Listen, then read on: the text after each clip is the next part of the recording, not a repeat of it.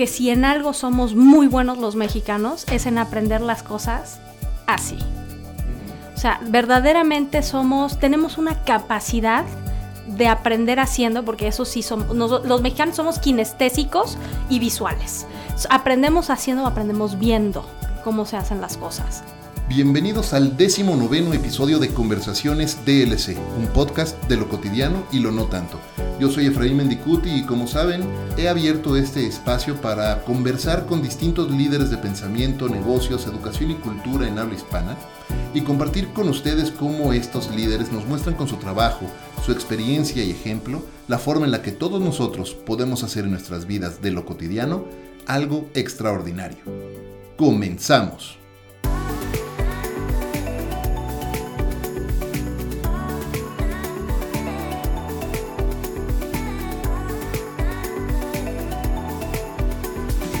¿Alguna vez han pensado en algún cambio de carrera? ¿Dónde? ¿A qué? ¿Hacer qué? ¿Por qué cambiar de carrera? ¿Qué tenemos en nuestro arsenal personal que nos hace un buen candidato? ¿O qué tiene esa organización a la que aspiramos para ser en efecto un lugar correcto para nosotros? Más frecuente que no, eh, nos resulta pues complicado, por decirlo menos, eh, decidir y respondernos esas preguntas. Y ahí es cuando héroes silenciosos como mi invitada el día de hoy pueden ayudarnos a tomar la mejor decisión. Consultora en atracción de talento, nuestra invitada hoy ha ayudado a docenas y docenas de personas a encontrar el lugar correcto para desarrollar su mejor carrera profesional. Juliana Aguilar, muchas gracias por estar con nosotros hoy en Conversaciones DLC. Muchas gracias por la invitación, me siento honrada de estar entre este grupo de líderes este, cuando yo empecé a escuchar tus podcasts y, vi eh, los talentos que tenías ahí cuando me escribiste, bueno, yo estaba como niña chiquita así de, ¿a mí? ¿En serio? ¿A mí me quieren su podcast? Entonces me siento muy honrada. muchas gracias, muy honrado yo que, hayas aceptado la invitación y la intención es poder aprender, ¿sabes? Poder aprender de todos, porque todos tenemos mucho que eh, aprender de los demás. Y sobre todo hay un tema tan importante hoy que es eh, precisamente cómo desarrollar nuestra carrera, cómo desarrollar nuestro talento y cómo poner nuestro, nuestras fortalezas, nuestra experiencia, nuestras competencias, nuestro talento en servicio de otros. Y justo quiero que platiquemos durante todo este espacio de eso, pero antes de entrar a eso, quisiera empezar por el principio, como, como con cada uno de nuestros invitados, y, me cuentas un poco de cómo ha sido tu camino para llegar aquí, porque no empezaste en atracción. Ni remotamente. Empezaste en otro tema. Platícanos un poco de eso y cómo fue que llegaste ahora acá. Uy, pues fíjate que eh, hace, hace tiempo escuché un masterclass justamente de Oprah y, donde hablaba que em, la vida, la vida de todos es, un, es, un, patrón, ¿no? Y tenemos que encontrar un poco esos patrones que todos los días la vida nos, nos da como hints de es para acá, es para acá, y uno anda viendo el teléfono, peleándose en el tráfico y así no ve. Y, y yo empecé trabajando en una industria que nada tiene que ver con esto, que, que son servicios financieros, en una marca de servicios financieros muy prestigiada. Este, y Se vale decirme, no, pasa nada. No, empecé en, American Express. Este, a ver, al final del día ahí trabajé 11 años. Este, aunque parezca yo de 12, trabajé 11 años ahí. Em, y empecé primero en el área de ventas, por teléfono, era de esas que, que les contestaba el teléfono y que luego me decían cosas horrendas. Le tenemos un beneficio especial para...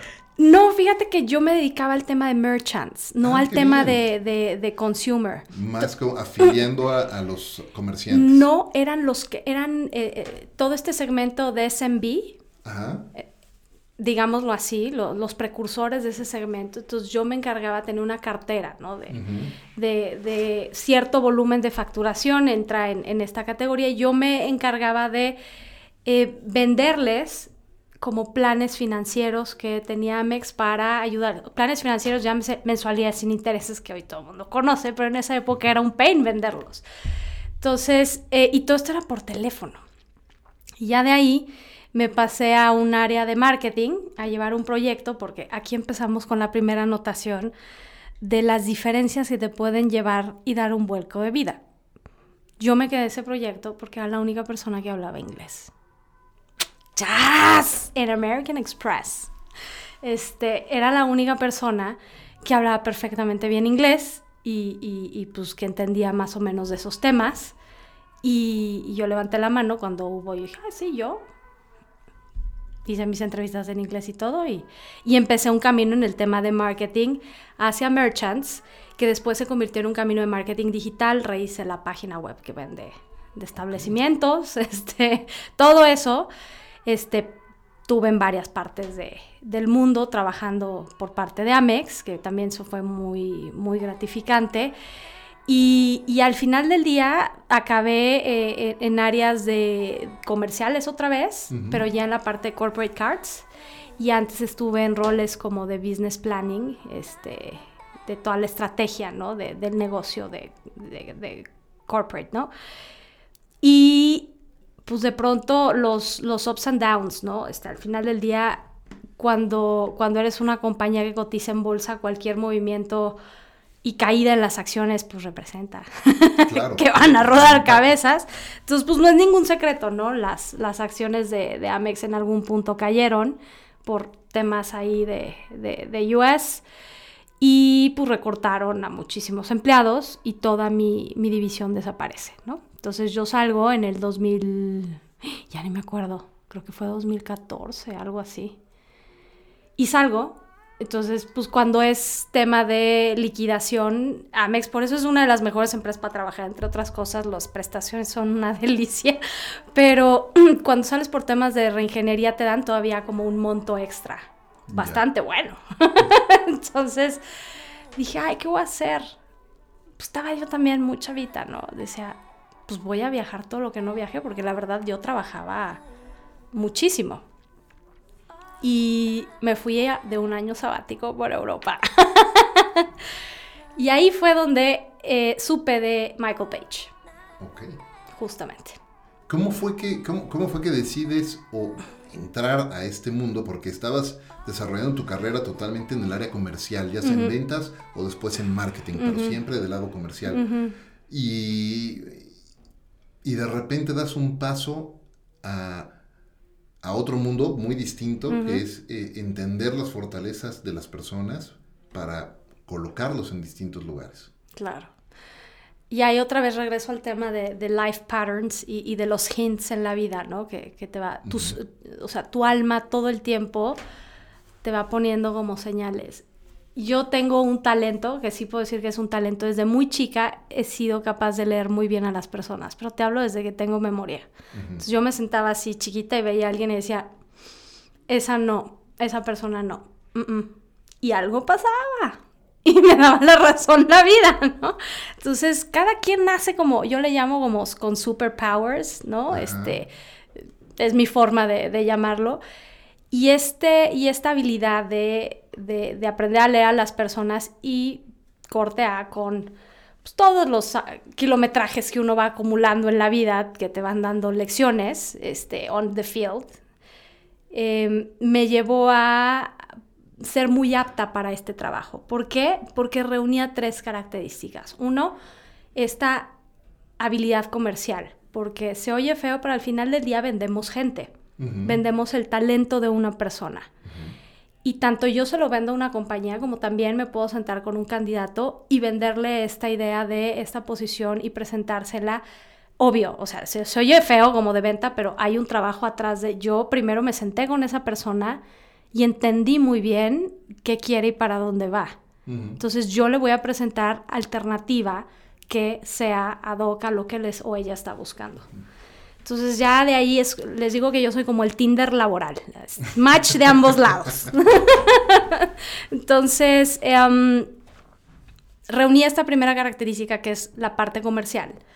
Dos, esta parte intuitiva de saber leer muy bien a las personas y, poder identificar muy rápido, ¿no? ciertas cosas.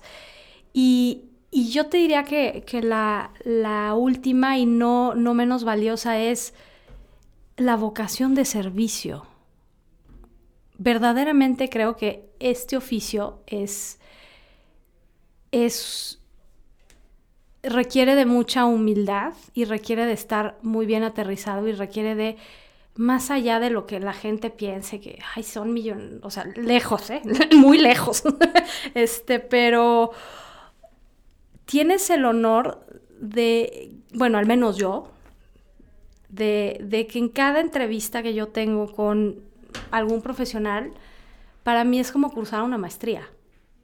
Porque esa persona me va a enseñar durante una hora, de la manera más profesional, todo lo que sabe hacer.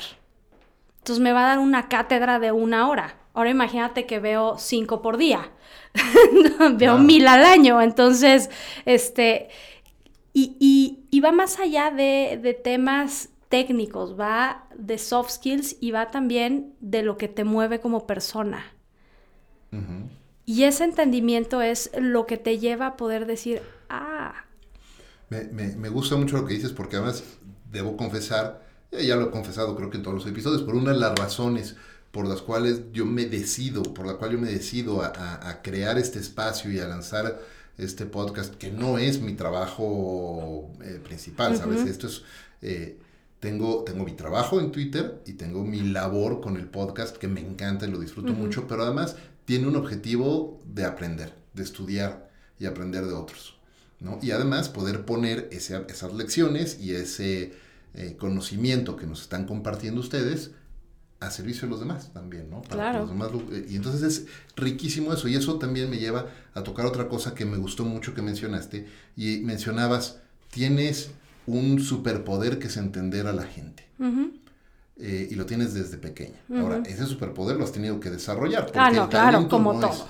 no, no, no basta, ¿no? el, talento está ahí, el superpoder está ahí, pero es como un músculo. Y si uno no lo desarrolla y no lo practica y no aprendes cosas adicionales, pues se, puede atrofiar. Entonces, tienes ese talento. Pero por otro lado, tienes estos otras competencias que fuiste desarrollando y haciéndote de ellas en temas de marketing y de ventas. Y después, decías, puse, pusiste en servicio de otros claro. eso. Y a mí me gusta mucho, hace en, en alguno de los eh, episodios, eh, eh, episodios anteriores, platicaba eh, justo sobre la importancia de personal branding, pero no desde el punto de vista de promoción en plataformas y mira qué bonito soy, como ¿Y cuánto sé?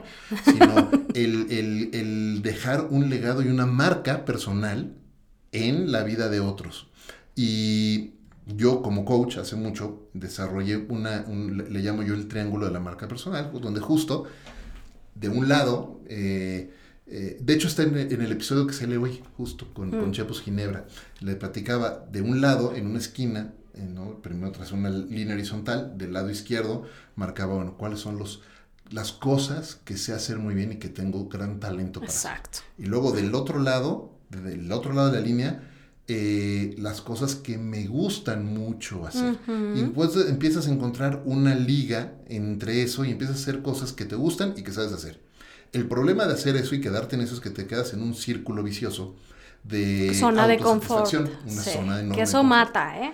Totalmente. Y entonces tienes necesariamente que encontrar, y eso es cuando armas la pirámide, eh, tienes que encontrar la intersección en donde ese gran talento y esas cosas que te gustan mucho hacer, las pones en servicio de otros. Y entonces es cuando amarras tu labor, tu trabajo, con tu labor de vida. ¿no? Es padrísimo eso.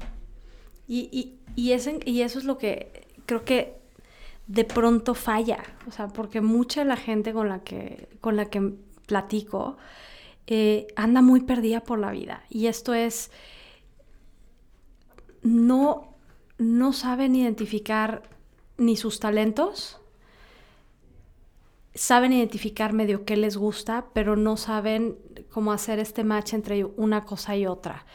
Y luego vienen el sistema de creencias, ¿no? Que, híjole, y batallo, no sabes yo cómo con eso en las salas de entrevista, porque eso puede, o sea, uno es eh, lo que tú ves hoy es el resultado de todas tus creencias. La Juliana que estás viendo hoy aquí sentada es una persona que es el resultado de todo lo que ha creído en su vida.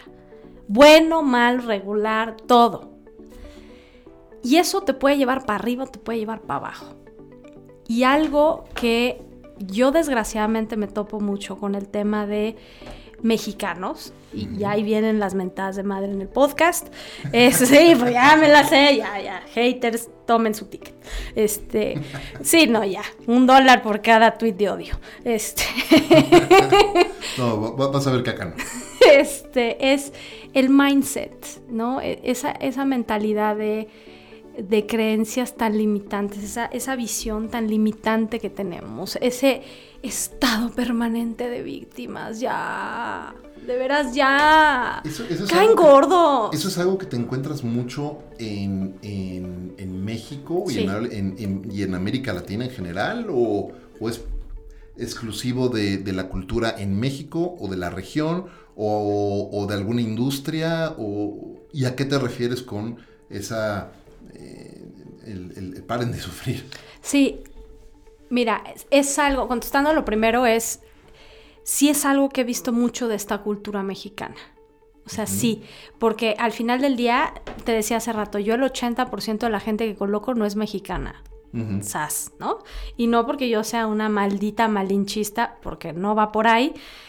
Este es porque justamente a la hora de ponerlos a competir, en temas ya deja tú de lo técnico que vamos 10 años tarde, que no tenemos una educación académica este, formal al respecto, ¿no? Este, ya, quitando esos temas, lo que más me preocupa son los soft skills, estas competencias blandas. Y ahí es donde trueno a los candidatos. Que por cierto, los soft skills son mucho más importantes que los hard skills, entre comillas. Y eso déjame decirte algo, antes de que me empiecen a insultar, este, te lo juro que está comprobado una capacidad de aprender haciendo, porque eso sí somos, los mexicanos somos kinestésicos y visuales.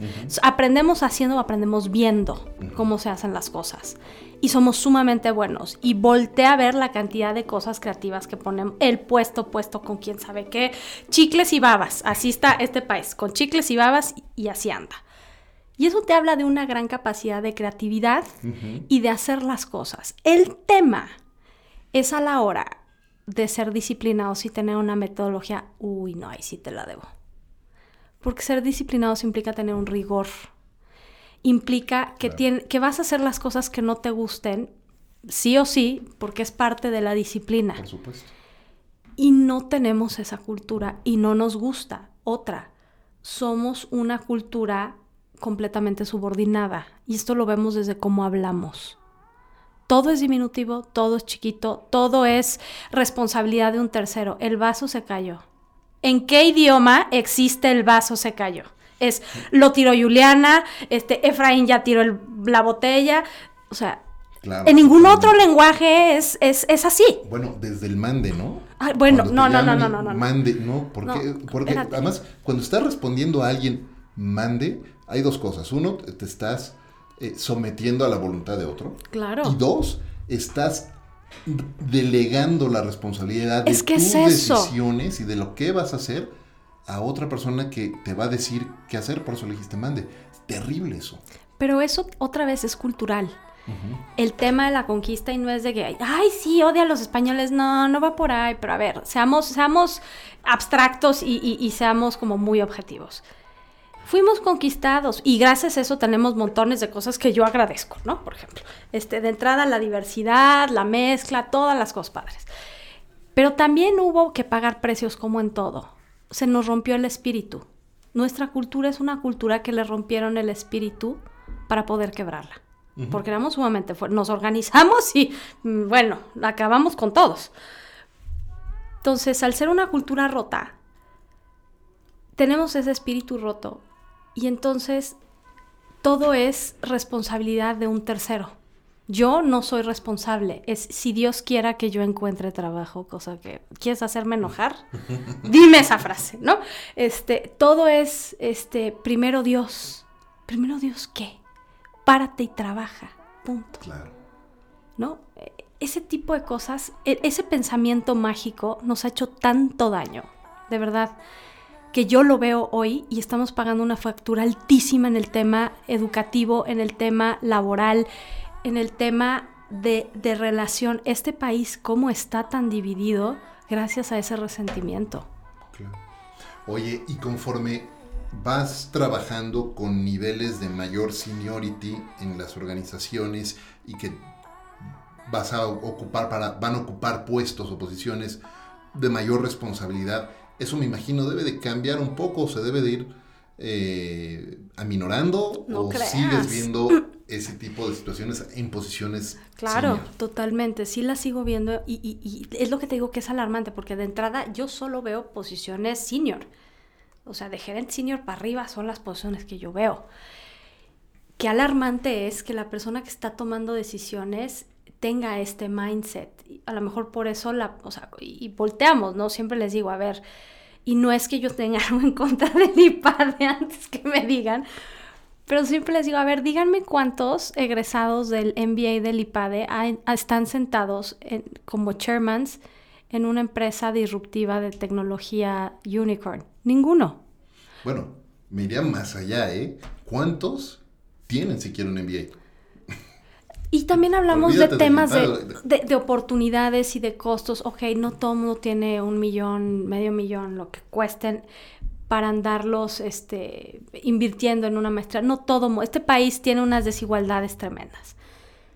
Dejemos eso de lado. Pero hoy en día, con la cantidad de recursos que hay, es, es como que inaudito que tú le sigas echando la culpa al sistema, al gobierno, al lugar donde naciste por no haber tenido acceso. No, el que quiere hace las cosas. Claro, hoy vivimos en una época, en la era de conocimiento, donde el conocimiento está al alcance de cualquier computadora o de cualquier teléfono y por cierto no necesitas tener la, eh, la, la, iBook más reciente, ¿no?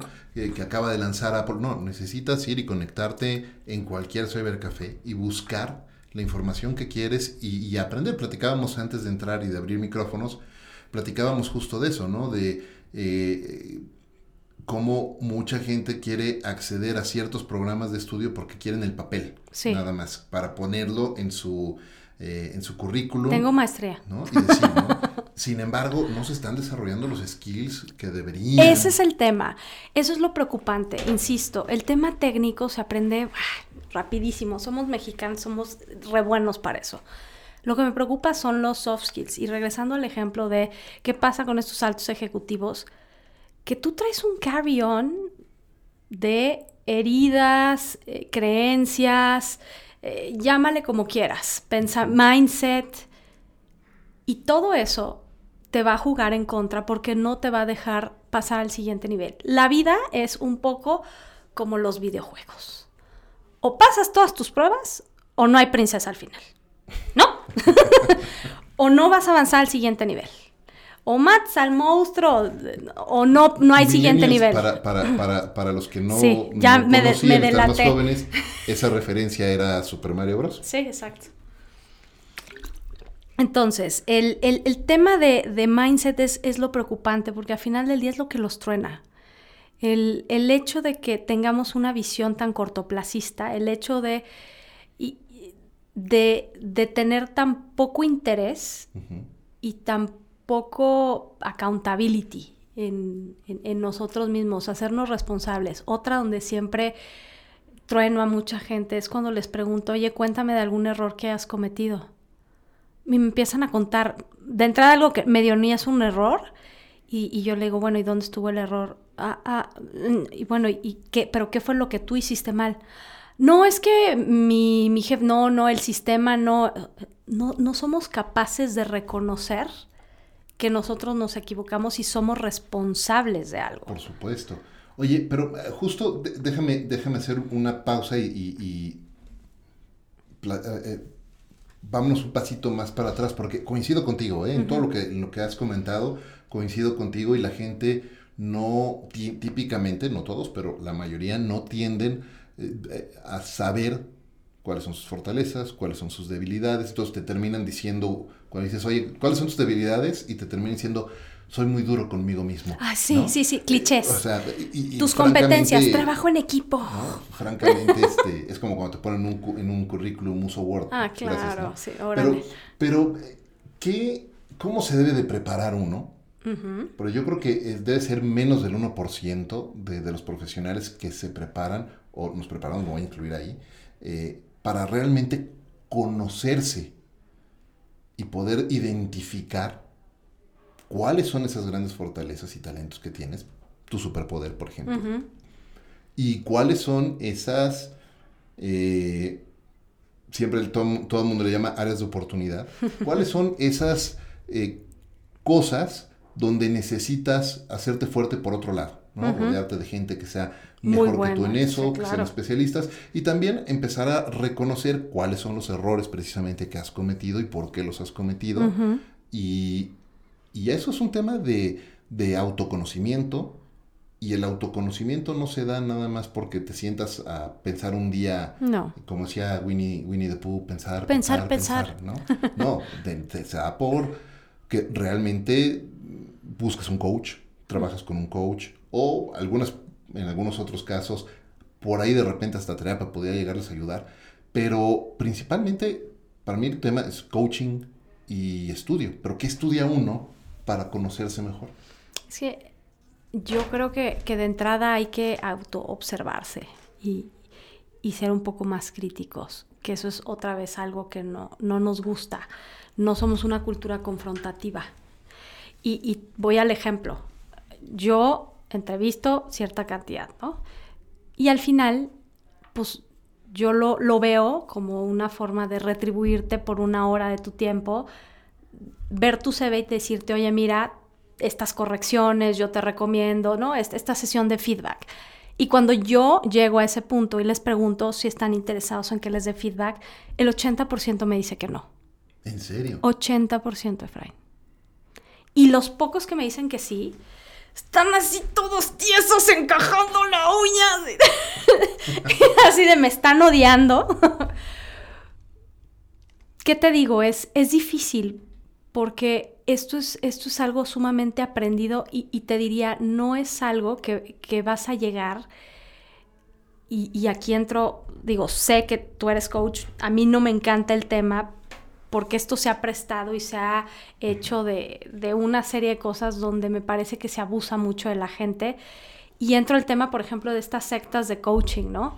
Ah, bueno, el coaching cognitivo es terrible. Pero van y la gente va con el mejor espíritu, supongamos, yo voy porque no me conozco y pues quiero ver pues cómo soy una mejor persona, cómo tengo una mejor chamba, cómo, ¿no? Los cómo.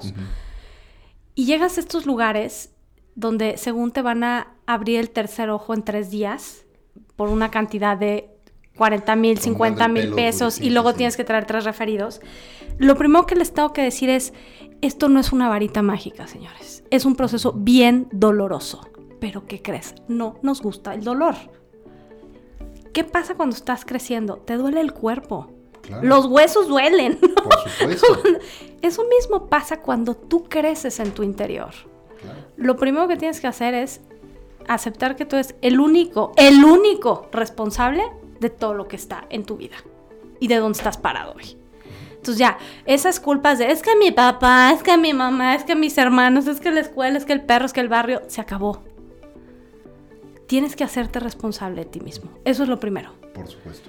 Y a partir de ahí, empezar a buscar lugares serios, certificados, donde si les dicen que en tres días quedan, huyan de ahí. No, Corran y cuéntenselo Exacto, no, no va por ahí.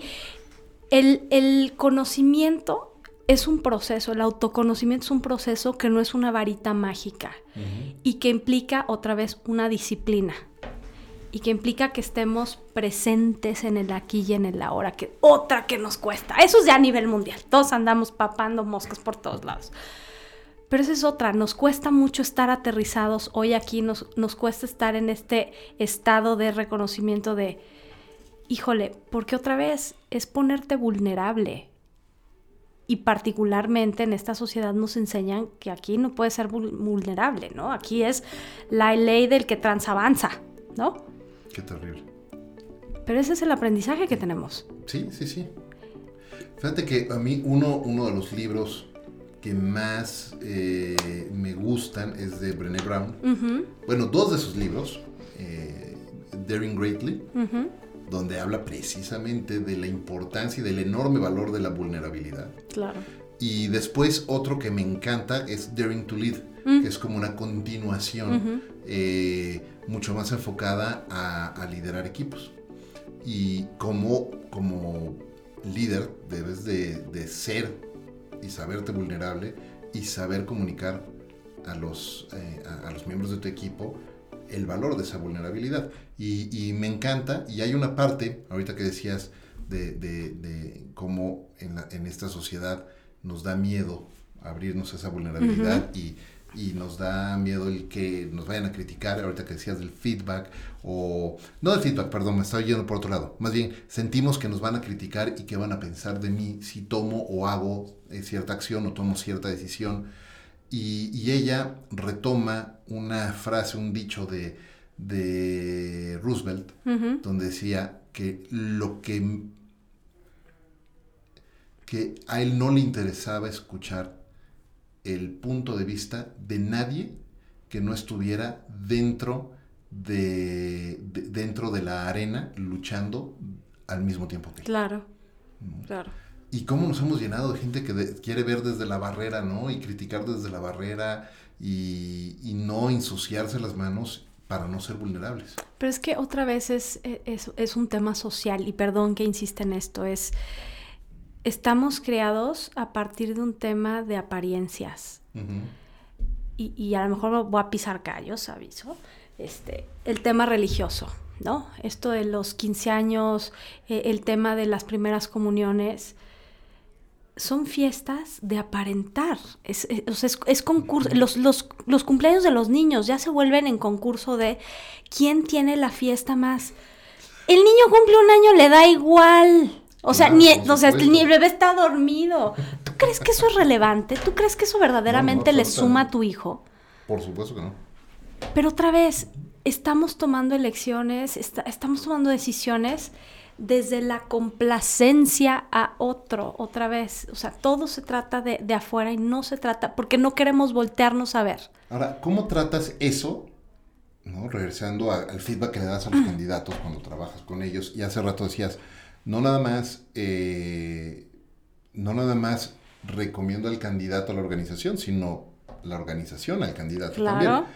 Entonces, en esa conversación que tienes de, de dos vías, eh, ¿cómo aconsejas o cómo mides también a los candidatos eh, para justo no tomar la decisión incorrecta por irse nada más por la compensación o las prestaciones o el título. De repente nobiliario le fascina ¿eh?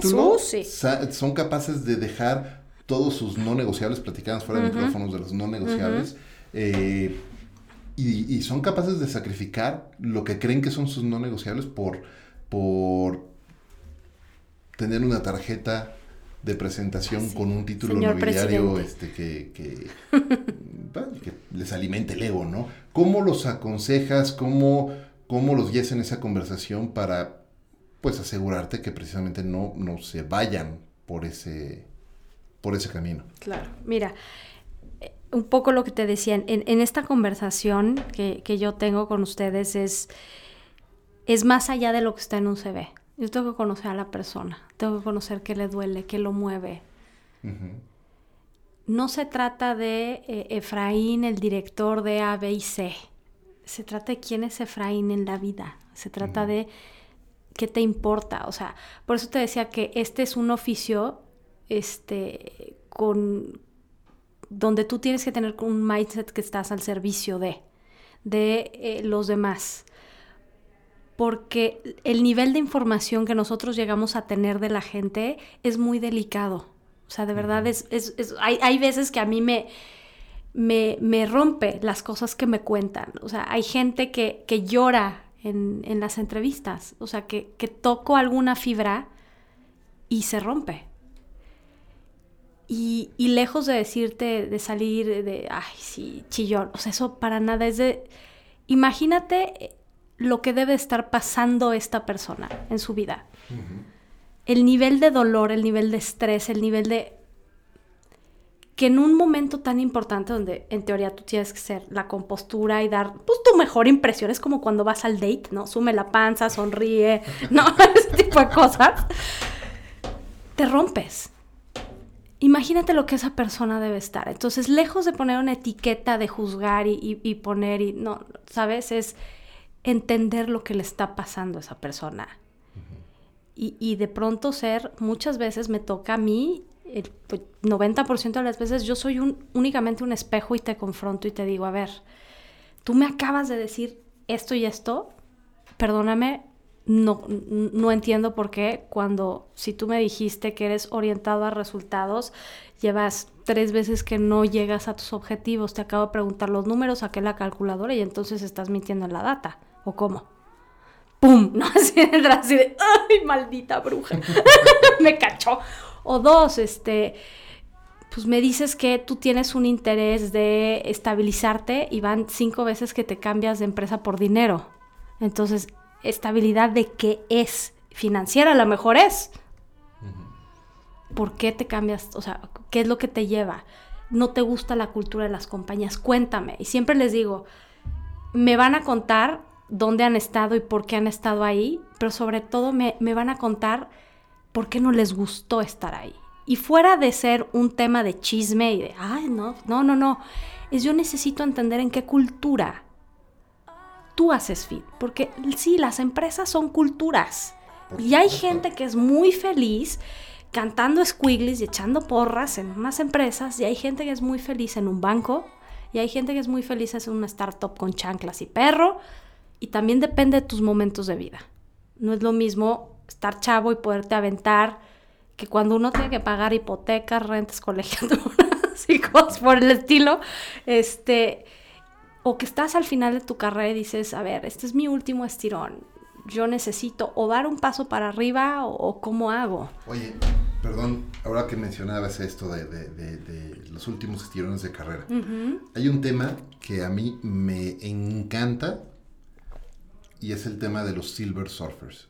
No porque sea uno, porque sí, sí lo soy, ¿no? Ya, ya, ya me toca entrar en ese segmento, pero justo el tema de los Silver Surfers, ¿no? De, de, de esta generación de, de, profesionales que estamos en nuestros 40 medios, 40 altos, 50 bajos, y que de repente hubo una oleada, no una oleada, muchos años, décadas, ¿no? Donde estaba este mito de, bueno, pues si ya están los 40, pues ya no los contratamos porque pues tienen que dedicarle tiempo a los hijos y a la escuela y tienen que, ya están cansados y, no, y piden más cosas, pero tienen que pagar la hipoteca y entonces quieren ganar más, bla, bla, bla.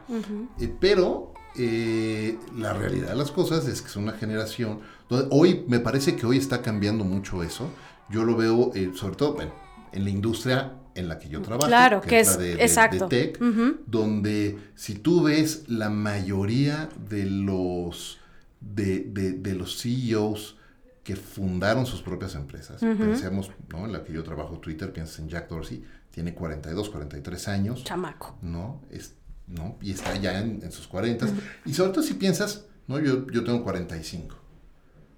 Con la expectativa de vida con la que tenemos hoy día. Exacto vamos a llegar a vivir por lo menos a los 80. ¿no? 80, 90, lo cual quiere decir que estoy yo a la mitad de mi vida. Exacto. Too soon to retire. No, no, no. Cállate los codos, toca madera. Al contrario, hay que crear, ¿no? Yo sostengo que hay que crear, no nada más pensar en un plan de retiro, porque no creo en el retiro, sino más bien en crear lo que va a ser tu forma de vida Exacto. en esos años. Exacto. Por un lado. Y por otro lado, las empresas, creo, por lo menos en la industria, te digo, insisto, en la que trabajo yo, que es de, tecnología, eh, cada vez más están eh, invitando e integrando a estos Silver Surfers porque tienes la experiencia, tienes también cierta ya madurez emocional, ¿no? Has cometido muchos errores, muchos, muchos más de los que quisiéramos admitir. Sí pero tienes las lecciones, ¿no? Y has demostrado la capacidad de levantarte y decir, pues sí, me equivoqué, sí, la regué en esto, aprendí esto y esto es lo que estoy haciendo para evitar que vuelva a suceder y esto es lo que estoy poniendo en servicio de construir algo más.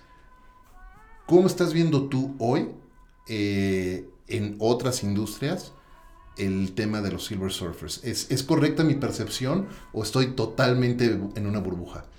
No, no, no. Yo, yo creo que es correcta. Sí hubo un momento donde solo querían egresados de MBA de Ivy Leagues, ¿no?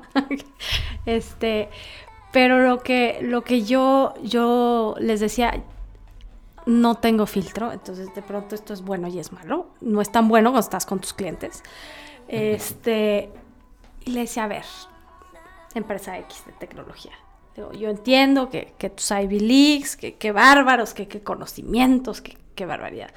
¿Y cuántas horas de vuelo tienen? ¿No? Este, no, pues este, a lo mejor tendrán tres años. Tú vas a poner a una persona con tres años de experiencia solo porque tiene pues, un, MBA de Stanford en este puesto a la cabeza de esta organización. No, no es que yo sea Nostradamus, ojalá, sería millonaria, pero lo que va a pasar es esto. Te va a destruir toda la cultura, toda la cultura de la compañía. Porque diste un punto clave tú, inteligencia emocional. Entonces, estas unicorn companies se han vuelto kinders, Montessori, donde están estos niños peleándose por la lonchera todo el tiempo. Muy brillantes, loncheras de Stanford, loncheras de Harvard, muy caras, pero se pelean por la lonchera. La lonchera de Harvard. O sea, pero es eso. Porque no hay una inteligencia emocional, porque sí necesitas tener horas de vuelo, porque sí necesitas tener estas personas que tengan esta experiencia de saber qué hacer, de saber gestionar.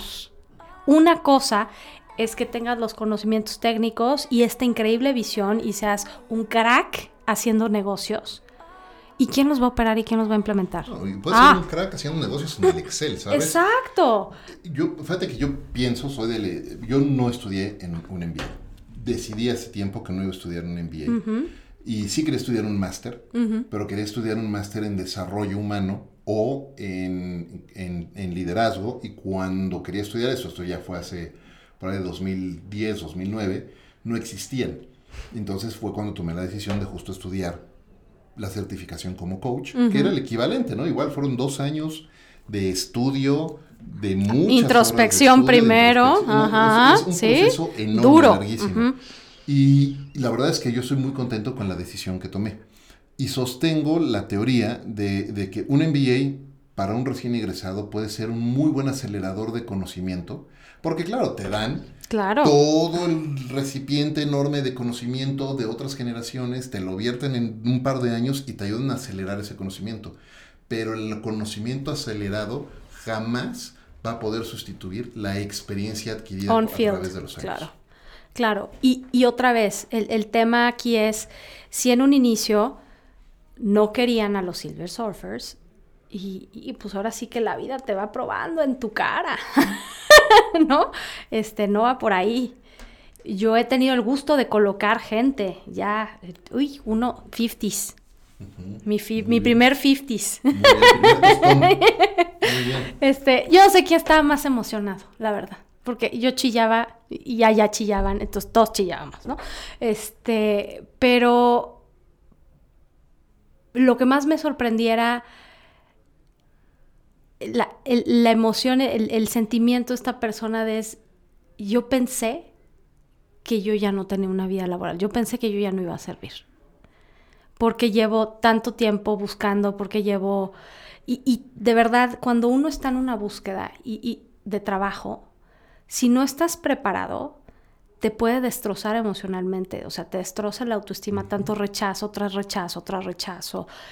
También hay que aprender a hacerlo, ¿no? Porque creo que eh, el 80% de este tema del fracaso es porque uno no, no, está sabiendo pescar bien.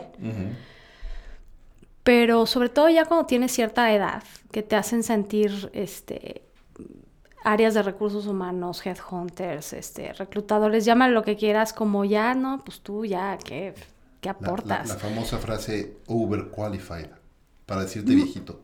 Pues sabes qué, a mí me llegó a comentar, o sea, de verdad correos muy, muy groseros que le escribieron. O sea, yo vi los correos y dije, wow. Este, y, y ese sentido de, yo todavía tengo mucho que dar.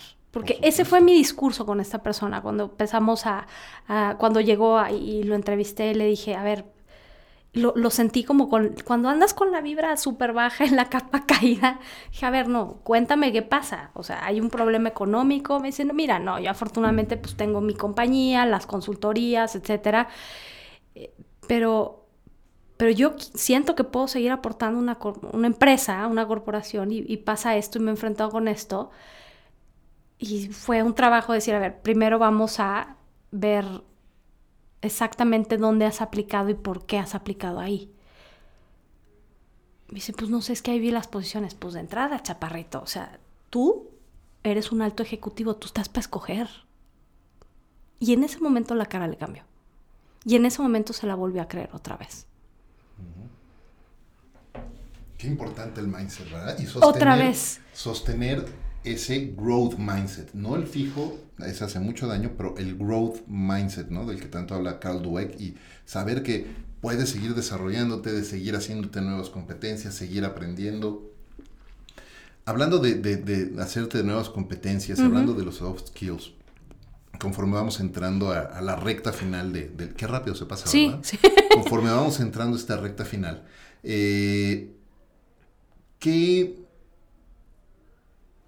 Primer, tengo varias preguntas. La primera, ¿qué eh, hábitos o rutinas o actividades entre los candidatos tú detectas cuando dices, esta es una persona que tiene, más allá de la experiencia y, del conocimiento técnico, tiene además como la...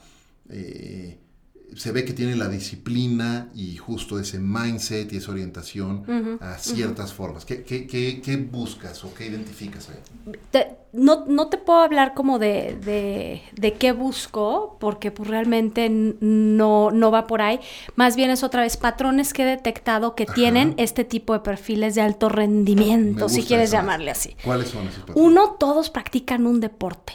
¿No? Este, y deportes este, ahí tienes a Cheps con sus ultramaratones que yo cada vez que los veo me desmayo así, te llevo agua, ¿no? algo, este, eh, todos practican deportes de alto rendimiento o, si quieres no de alto rendimiento, deportes que implican tener cierta disciplina y que no es de, ay, estoy aprendiendo a, no sé, tejido dos, no, no, no, no, es algo como un poco más allá.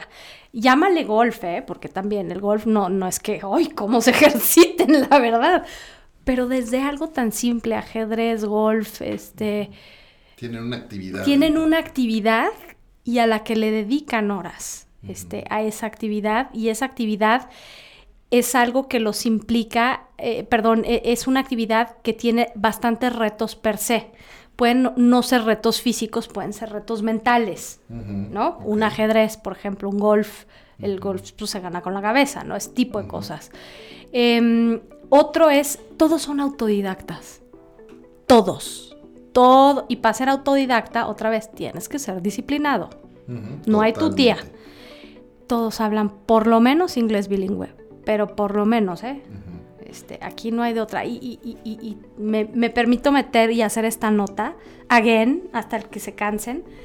Cuando les hablo del tema de los idiomas, no es por ser malinchista y que, ay, pro yankee y esas cosas el aprender otro idioma te abre la mente. Aprendes otra estructura mental, puedes entender culturas completas por la forma del lenguaje.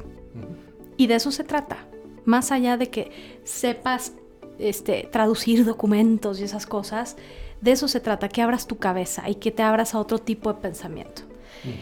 Y em, generalmente tienen un pensamiento muy analítico, y tienen una alta capacidad de síntesis. Son capaces de ver eh, eh, una competencia, una de las competencias más difíciles de encontrar en México es la de business acumen, ¿no? Esta, esta visión de negocio. Son capaces de ver el todo, romperlo en partes y a partir de ahí explicarlo y hacer estrategias de forma muy, muy concreta y muy simple. Decodificar las cosas. Exacto, decodifican. Qué, importante. hace hace, hace unos días estaba en una, en una reunión de trabajo y justo salía ese punto a la mesa, ¿no? Y le comentaba a las personas con las que estaba reunido, es que tienes que encontrar la forma de decodificar lo que todo esto que tú pusiste en este documento estratégico maravilloso, que al senior leadership y a todo el staff le hizo total sentido, dijeron, wow, ese es el camino perfecto, ¿qué significa para el equipo que lo va a ejecutar? ¿Qué significa en inputs y en outputs? Olvídate ya de, la estrategia, y, no, ¿qué significa para las personas que lo van a ejecutar? ¿Cómo lo vas a, eh, cómo lo vas a bajar? a tres, cuatro, cinco pasos, cinco prioridades en las que se van a enfocar para lograr eso que tú dibujaste en esa estrategia. y, es difícil encontrar. Es muy difícil, porque otra vez es esta competencia de visión de negocio. Y para eso tienes que ser analítico. Y, y sí numérico. Y pues, ¿cómo andamos en mates en México? no se meten a estudiar la carrera que menos matemáticas tenga, me han contado. Mira, yo te voy a contar, ¿no? Ya te, te voy a platicar alguna vez. Yo soy publicista. Yo soy licenciado en comunicación. Este, lo mío son las palabras, ¿no? Estudié comunicación, hice una, eh, una especialidad en locución, eh, Se nota. en doblaje. Hice muchas cosas de eso, porque lo mío son las palabras. Y si a mí alguien, cuando me gradué de la universidad, me hubiera dicho que el 90% de mi trabajo hoy día, 90, iban a ser números, me hubiera reído en su cara.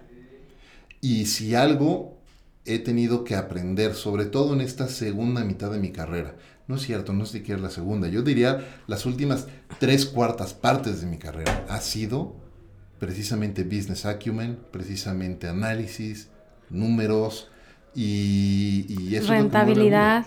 O sea, el, el conocer el PNL, eh, o sea, saber cómo gana dinero el negocio donde trabajas. E, esas respuestas de, oye, pero ¿y cuánto traje? Esto, esta es mi interna discusión con los creativos cuando me toca entrevistarlos. Llegan y un ego impresionante. De entrada les digo, a ver, oye, tenemos que hacer algo porque en esta sala solo caben dos personas. Entonces se va a tener que salir tu ego. O sea, porque... ¿Cuántos? No, yo y 17 leones de Cannes y me dicen el león de Cannes. Y yo así, ok, ¿y cuánto le hiciste vender más al cliente? Bueno, blancos. Por supuesto. No, no, pero es que ese no es mi trabajo. Le digo, que no. ¿Para qué crees que pagan un millón de pesos? ¿Por tu linda cara y tu león de can? No, no, mi vida, no va por ahí. ¿Cómo gana dinero tu división? Explícame el pianel de dónde estás.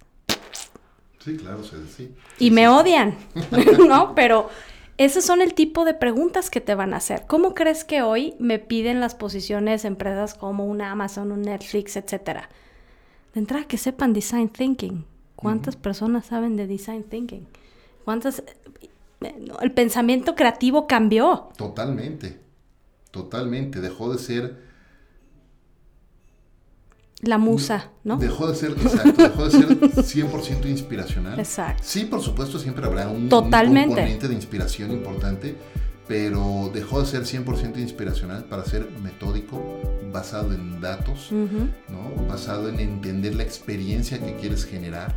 Eh, es súper interesante ese tema y podríamos aventarnos otro episodio completo para hablar de eso, pero se nos está acabando el tiempo. Ok. Y antes de, hacerte las dos preguntas finales, ¿dónde las personas pueden conectar contigo? ¿Dónde pueden seguirte?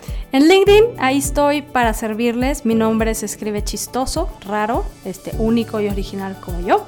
Entonces, este, seguramente en el podcast les pondrán esos detalles, pero ahí estoy en LinkedIn para servirles. Muy bien, perfecto. Eh, dos últimas preguntas. La primera, dentro de todo lo que has aprendido estos patrones que has podido identificar de, todos estos candidatos o profesionales que se han destacado por ser eh, pues buenos profesionales y buenos candidatos, ¿qué has aprendido tú y qué has integrado tú a tu vida personal y profesional de esos hábitos o de esas rutinas o de esas mejores prácticas? La capacidad de síntesis.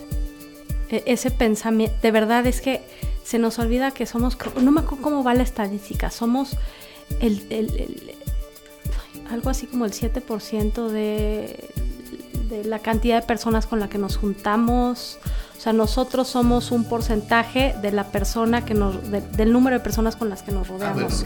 sí, bueno, se dice que la persona que seremos en los siguientes cinco años es la combinación de las cinco o seis personas de las que nos rodeamos Exacto. estamos en contacto todos los días y eso no se limita al contacto No, físico, no, no, no. sino a lo que estudias, a los Exacto, libros que lees, exacto. al contenido que consumes, etc. Exacto. Entonces, si yo tengo el honor de estar entre este eh, grupo de, de, de súper eh, profesionales, evidentemente yo tengo que estar a la altura de ellos, de entrada. Me tengo que documentar. O sea, ahí donde me ven, ahí me tienen certificándome en SEO, en SEM. Si no, ¿cómo sé que les pregunto? no? este, eso también implica un crecimiento para mí. Por supuesto. Yo tengo que conocer este, mi sector y la parte técnica y, y estarme actualizando y estar leyendo y etcétera. Muy bien. Última pregunta. Venga. El, el- el tema principal de este podcast es eh, cómo podemos hacer de lo cotidiano algo extraordinario para mejorar la vida de los demás, la nuestra y la de los demás. ¿Qué es para ti, Juliana, hacer de lo cotidiano algo extraordinario? La pasión por lo que haces. Eh, a mí este trabajo me cambió la vida. Este trabajo es mi pasión en la vida. Así, mi pasión. Entonces, eh, yo creo que eso se permea y se nota. Se nota cuando alguien ama lo que hace. Y de poder ser alguien más de reclutamiento, de si te recibo tu CV, no, pues te quedaste, no quedaste, Chayito Valderas, ¿no? a hacer todo este acompañamiento, a tener ya amistad ya con todo el mundo. eh, eh, eso es parte de, ese es el legado que dejas. Y en esta vida venimos a producir nuestra propia vida. Todos, todos somos el productor de nuestra vida. Y venimos a dejar un legado. Me encanta, me encanta dejar un legado y tener pasión por lo que haces. Totalmente. Maravilloso.